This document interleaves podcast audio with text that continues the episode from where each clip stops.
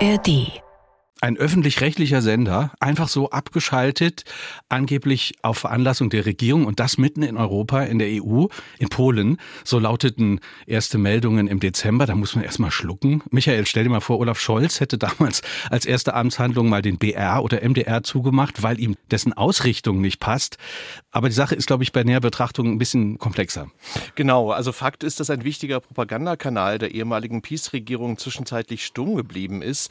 Donald Tusk, der neue polnische Ministerpräsident, Anführer einer liberal-konservativen Viererkoalition, hatte im Wahlkampf ja gesagt, die öffentlich-rechtlichen Medien könnten innerhalb von 24 Stunden wieder in Sender umgewandelt werden, die diesen Namen auch verdienen. Das Parlament hat einen entsprechenden Beschluss gefasst, der Kulturminister die Senderspitzen und Aufsichtsräte abberufen und dann ging alles ganz schnell. Ja, und Vertreter der Peace-Partei, die waren und sind natürlich außer sich, stellen in Frage, ob das Vorgehen Tusks überhaupt rechtmäßig ist. Sie sprachen teils von Anarchie, teils von Diktatur und von einem Angriff auf die Medienfreiheit. Tusk und seine Anhänger argumentieren, wir sind es, die die Unparteilichkeit der Medien wiederherstellen mit dieser Aktion. Also insgesamt eine recht unübersichtliche Situation. Ich bin froh, dass wir sie uns von einem Kollegen einordnen und erklären lassen können, der sich mit den Verhältnissen in Polen sehr gut auskennt. Herzlich willkommen, Christoph Marschall vom vom Tagesspiegel. Hallo. Schönen guten Tag. Herr von Marschall, nehmen Sie uns mal mit. Also über Weihnachten und Neujahr ist ja so viel in Polen passiert, dass man kaum noch die Details auseinanderhalten kann. Vielleicht zu Beginn noch mal kurz. Also wie ist denn der aktuelle Stand? Senden diese zwischenzeitlich abgeschalteten Sender wieder? Also da gab es ja so ein Hin und Her. Ja, also ich glaube auch abschalten ist ein etwas zu starkes Wort. Das entstammt der PIS-Propaganda. Diese neue liberale Regierung ist Anfang Dezember überhaupt erst ins Amt gekommen, nach acht Jahren PIS. Die PIS hatte die staatlichen Rundfunksender zu einem Propagandainstrument gemacht und ich spreche Polnisch, verstehe Polnisch. Man konnte das Programm wirklich nicht mehr hören. Das waren keine neutralen Sender mehr, weder das Fernsehen äh, noch das Radio. Und die Regierung, die neue Regierung hat im Wahlkampf versprochen, dass sie das ändern wird, dass sie das wieder liberalisieren wird. Und da diese öffentlich öffentlich-rechtlichen Sender dort als private Unternehmen in Staatshand organisiert sind, hat die neue Mehrheit halt einfach gesagt, mhm. ja, dann können wir die Intendanten austauschen und die können dann, wenn wir neue Intendanten haben, natürlich auch Personalpolitik betreiben. Und das hat dann zum erbitterten Protest der PiS geführt. Mehrere PiS-Abgeordnete haben daraufhin das Rundfunkgebäude besetzt. Und um die neue Mannschaft daran zu hindern, dass sie überhaupt ins Amt kommen kann. Und die haben dann aus Ersatzstudios gesendet. Und wenn man jetzt sich die Hauptnachrichtensendung anschaut, also was bei uns die Tagesschau wäre, da kann man schon verstehen, warum Menschen, die die gewohnheitsmäßig gucken, denken, oh, habe ich den falschen Sender hm. eingeschaltet. Auf hm. einmal klingt das alles viel neutraler und es gibt eine neue Dame, die das Programm präsentiert. Und es hat sich auch der Name gewendet. Die heißt jetzt nicht mehr Nachrichten, sondern 19.30 Uhr, weil die um 19.30 Uhr beginnt. Und äh, das hat zu all diesen Vorwürfen geführt, da seien angeblich Programme abgeschaltet worden. Das stimmt mhm. so nicht und nicht als Dauer, mhm. schon gar nicht als eine Dauersache, dass äh, Sender aus dem Programm genommen worden sind. Aber ist das nicht doch, also hat die Peace-Partei nicht doch einen Punkt, wenn sie sagt, das ist ein bisschen ein befremdliches Vorgehen Tusks, so mit den Medien zu verfahren, auch wenn man ihm natürlich gute Absichten unterstellt, besonders aus unserer Sicht. Hat er sich denn die ganze Zeit tatsächlich auf, auf dem Boden des Gesetzes da bewegt mit dieser Aktion? Das ist alles ein bisschen fraglich, weil das ja in Polen noch relativ neu ist, auch die Verfassung. Aber im Prinzip tut die neue Regierung nichts anderes, als was die PIS gemacht hat. Die PIS hat Personalpolitik betrieben, hat ihre Leute da reingesetzt. Es gibt halt nicht wie in Deutschland einen gesellschaftlich neutralen Rundfunkrat, der mit, ich sage jetzt mal, Gewerkschaften und Verbänden und so weiter besetzt ist. Also es gibt einen direkteren Durchgriff der Politik in Polen auf die staatlich-öffentlichen Sender als bei uns. Den hat die PiS genutzt. Und wenn die PiS heute sagt, jetzt macht ihr das auch und das ist ein Verfassungsbruch, dann wirft sie sich selber Verfassungsbruch vor, weil sie genauso selber gehandelt hat. Es gibt natürlich ein Problem, ein demokratisches und ich sage auch mal generell von der Rechtfertigung ein Problem. Die heutige Regierung hat der PIS über Jahre vorgeworfen, dass sie eine parteipolitisch motivierte Personalpolitik in den öffentlichen Sendern betreibt. Und wenn sie die Leute jetzt wieder raushaben will, dann setzt sie sich natürlich im Vorwurf aus, dass sie das auch so macht. Und deswegen muss diese neue Regierung einen sehr schmalen Grat wandern. Sie muss klar machen, dass sie nur, ich sage jetzt mal, die schlimmsten Propaganda Leute da rausnimmt, aber nicht generell sagt, jetzt machen wir dasselbe nur hm. umgekehrt. Hm. Und der frühere Staatspräsident Kwaśniewski hat im Interview mit dem Tagesspiegel mit mir das so beschrieben, sagen wir doch mal so, das Problem sind die politischen Sender, die Nachrichtensender. Man muss nur wirklich nicht den zuständigen Chefredakteur für Sportprogramm oder für die Unterhaltungsserien austauschen, sondern muss die Leute rausholen, die sich in den letzten Jahren schuldig gemacht haben, nur noch mhm. Propaganda zu machen. Aber trotzdem, wenn ich da mal kurz nochmal einhaken darf, wenn, wenn ein Herr Orban jetzt ähnlich verfahren wäre, würden wir drei dann nicht ganz anders darüber sprechen jetzt dann auch? Tun wir ja auch, weil Orban verfährt ja so. Es ist ja kein Konjunktiv, sondern in Ungarn ist das alles noch, noch viel schlimmer als in Polen. Äh, erstens ist Orban viel länger dran und zweitens hatte Polen den großen Vorteil, dass es ja noch private Gegenmedien gab. Es gab einen von einem US-Konzern finanzierten und gestützten Privatsender TVN. Der hat schon die ganze Zeit das Gegengewicht zu den öffentlich-rechtlichen in der Hand der PIS gebildet. Wir haben sehr gute liberale Tageszeitungen wie die Gazeta Wyborcza. Wir haben konservative, aber nicht von der PIS abhängige Tageszeitungen wie die Rzeczpospolita. Also in Polen ist sozusagen das alles noch gemäßigter gewesen, diese Ausrichtung auf die rechtskonservative populistische Regierung hin, als in Ungarn unter Orban. Aber natürlich musste Tusk jetzt was verändern. Das war im Wahlkampf so versprochen worden. Das erwartet auch die Mehrheit der Polen. Die waren ja nicht zufrieden mit dieser Peace-Ausrichtung in den öffentlich-rechtlichen Sendern. Und nun war die Frage, wie man das macht. Und da ist jetzt was Interessantes passiert. Der Präsident ist ja nach wie vor von der PIS gestellt, Andrzej Duda. Und der muss ja so ein bisschen jetzt auch lavieren. Macht er jetzt nur Peace-Blockadehaltung oder versucht er sich an die neuen Verhältnisse anzupassen und sich sozusagen als eine Gestalt darzustellen, die zwischen den Lagern steht und alle Polen vertritt? Und er hat einen Fehler gemacht. Er hat nämlich gegen ein Gesetz, das den Rundfunk finanzieren sollte, es ist nicht das komplette Budgetgesetz, dagegen darf der Präsident kein Veto einlegen, aber er hat gegen ein Begleitgesetz, in dem die neue Regierung bestimmt hat, wie jetzt der Rundfunk in Zukunft finanziert wird. Dagegen hat er sein Veto eingelegt. Und das hat die neue Regierung dann zum Anlass genommen, um jetzt die Medien in Konkurs zu schicken. Nicht? Denn die Begründung ist, wir haben ja kein reguläres Budget für die Medien, das Programm ist nicht finanziert, die haben aber Ausgaben, dann wird diese Firma in Konkurs geschickt. Und das ist natürlich auch wieder nur eine Drohhaltung. Es geht ja nicht darum, dass tatsächlich jetzt die Medien aufhören zu existieren, die öffentlichen Sender, sondern jetzt muss der Präsident sich bewegen. Und das ist wahrscheinlich, wohin es jetzt überhaupt geht. Polen wird ein neues Mediengesetz machen müssen. Und das kann nur in der Kooperation zwischen der neuen Regierungsmehrheit und dem PIS-Präsidenten Andrzej Duda passieren, weil der Präsident in Polen ein Vetorecht hat gegen fast alle Gesetze, die das neue Parlament einbringt und abstimmt. Und die müssen sich jetzt irgendwie arrangieren. Und in der Zwischenzeit sind die öffentlich-rechtlichen Sender offiziell im Zustand der Abwicklung, aber es soll nur heißen, sie sind im Konkursverfahren, weil sie kein rechtmäßiges Budget haben, aus dem sie ihre Ausgaben bestreiten können. Und wenn Sie sagen, die müssen sich jetzt mit Präsident Duda da einigen, dass der politische Einfluss, also den es ja nur offensichtlich ja, ja gab oder, oder jetzt ja, wie Sie sagen, also ja auch immer noch gibt, dass der dann möglicherweise durch das neue Mediengesetz zurückgedrängt wird? Das wäre die Hoffnung. Also wenn man sich was wünschen dürfte, dann müssten sich jetzt beide Lager darauf einigen, dass das eigentlich gar nicht so gut ist, dass die jeweilige Regierung parteipolitischen Einfluss auf die Besetzung Intendanten, Chefredakteure, Rundfunkrat hat, sondern man müsste das ein bisschen mehr an das deutsche Modell angleichen, dass mehr gesellschaftliche Gruppen dort vertreten sind, damit weder die eine Seite noch die andere Seite immer sagen kann, jetzt haben wir die Mehrheit, nur ändern wir mal die gesamte Besetzung und benutzen das wieder als Propagandainstrument. Das wird nicht auf die Schnelle gehen, das wird jetzt dauern.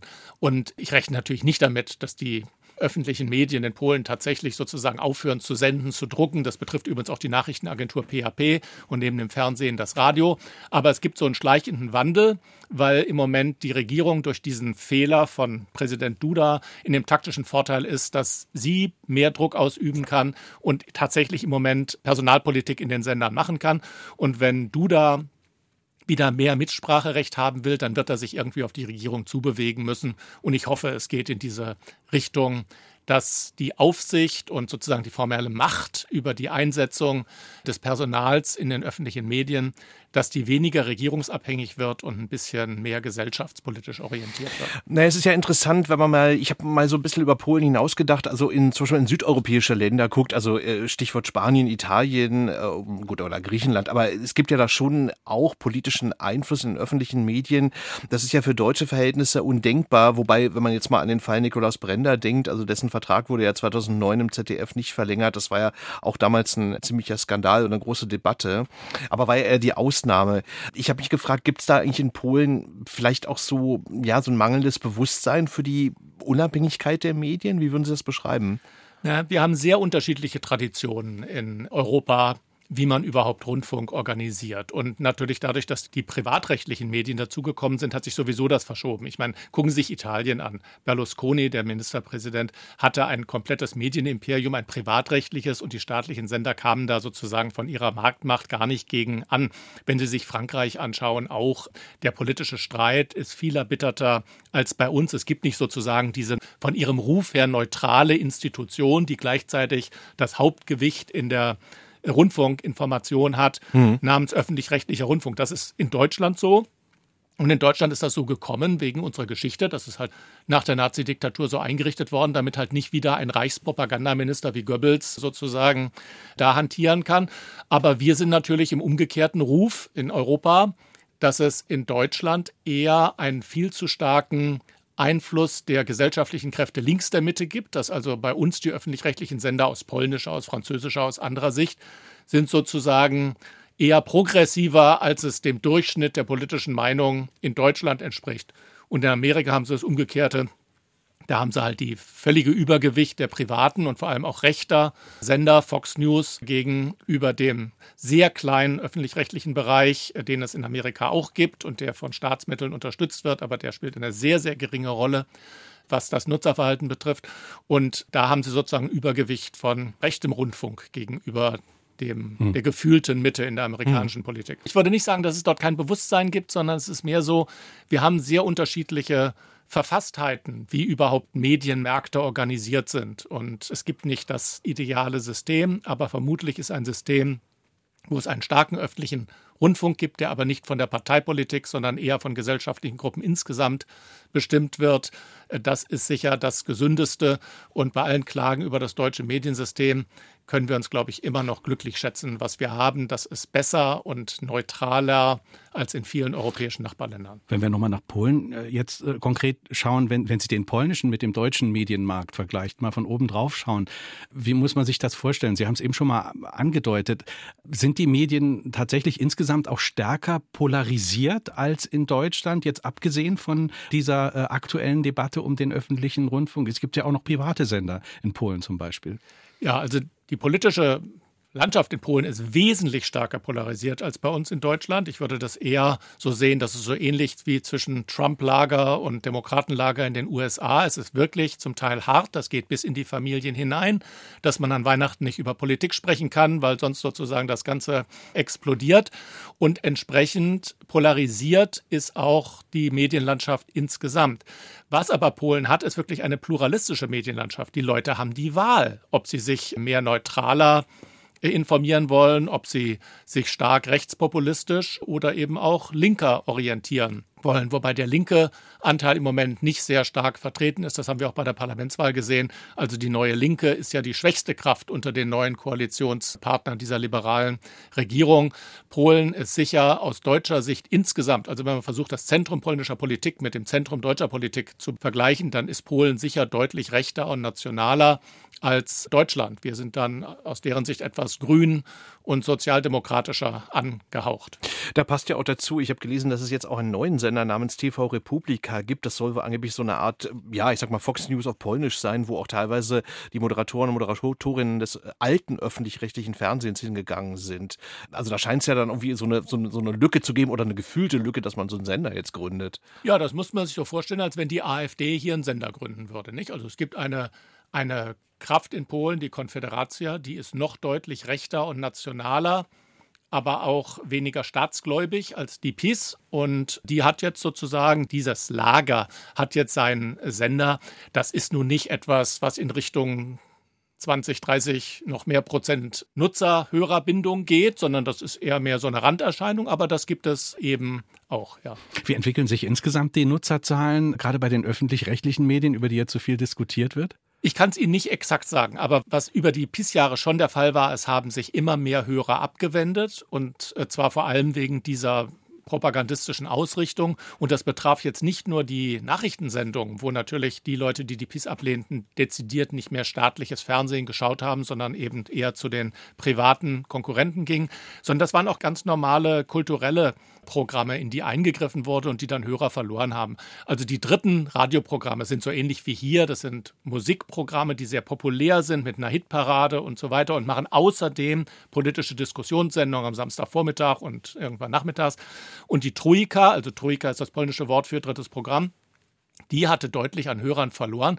Vor allem nachdem der sehr beliebte Moderator der dortigen Hitparade abgesetzt wurde und das Programm unter der PIS, also die Hitparade aus dem Programm rausgenommen wurde, weil dort ein Lied gespielt worden war oder überhaupt nur mitgeteilt worden ist, dass ein Song, der den PIS-Parteichef Kaczynski stark kritisierte, dass der ganz oben in den Charts war.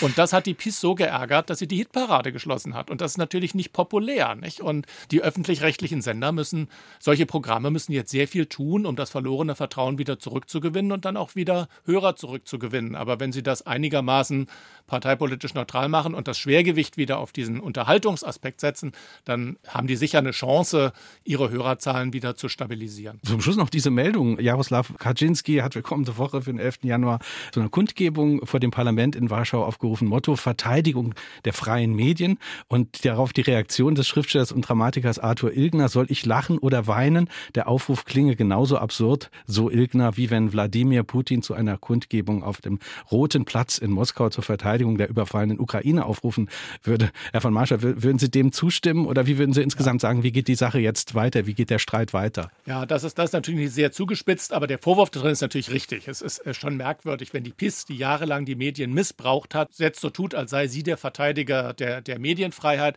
Ich glaube auch nicht, dass das sehr viel Zulauf haben wird. Es wird sicher einige tausend Demonstranten geben, aber es wird nicht so groß sein wie die Protestdemonstrationen umgekehrt des liberalen Lagers in den letzten Monaten. Da hatten wir den Marsch der 100.000 an einer Veranstaltung sollen sogar 500.000 Menschen teilgenommen haben, was auch kein Wunder ist. Die liberale Opposition hat ihre starken Kräfte in den Städten, die PiS eher auf dem Land, in den Dörfern, in den Kleinstädten. Und ich glaube nicht, dass jetzt hier Zehntausende oder gar Hunderttausend aus den Kleinstädten nach Warschau strömen, um sich dem Protest gegen die Übernahme der Medien oder die Befreiung der Medien, wie immer man es nimmt, um sich dem anzuschließen. Es wird ein paar Demonstrationen geben. Wir werden auch sehen, wie lange die PiS noch die Besetzung von Rundfunkgebäuden durchhält. Aber das wird, glaube ich, nicht zu einer mächtigen äh, Bewegung gegen die Regierung. Ich sehe das eher so, dass das jetzt zwischen dem Präsidenten und der neuen Regierungskoalition, die müssen sich zusammensetzen.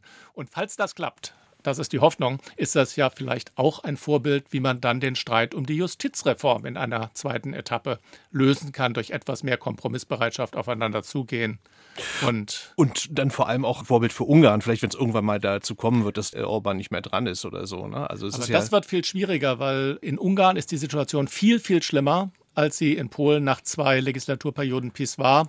Und deswegen wird es dort viel, viel schwieriger sein, Ungarn wieder zu einem normalen demokratischen Land zu machen. Das wird länger dauern. Es ist nicht unmöglich. Orban wird nicht ewig äh, an der Regierung bleiben und auch nicht ewig leben. Also irgendwann ist auch da ein politisches Vakuum, das neu gefüllt werden muss. Aber es wird schwieriger als in Polen. In Polen haben wir Glück gehabt, dass das jetzt alles über die Bühne gegangen ist. Über die Mediensituation in Ungarn machen wir demnächst dann auch mal noch mal eine Sendung, Michael. Oh, absolut, absolut. Christoph von Marschall, herzlichen Dank für das Gespräch. Dankeschön. Christoph von Marschall vom Berliner Tagesspiegel war das. Danke.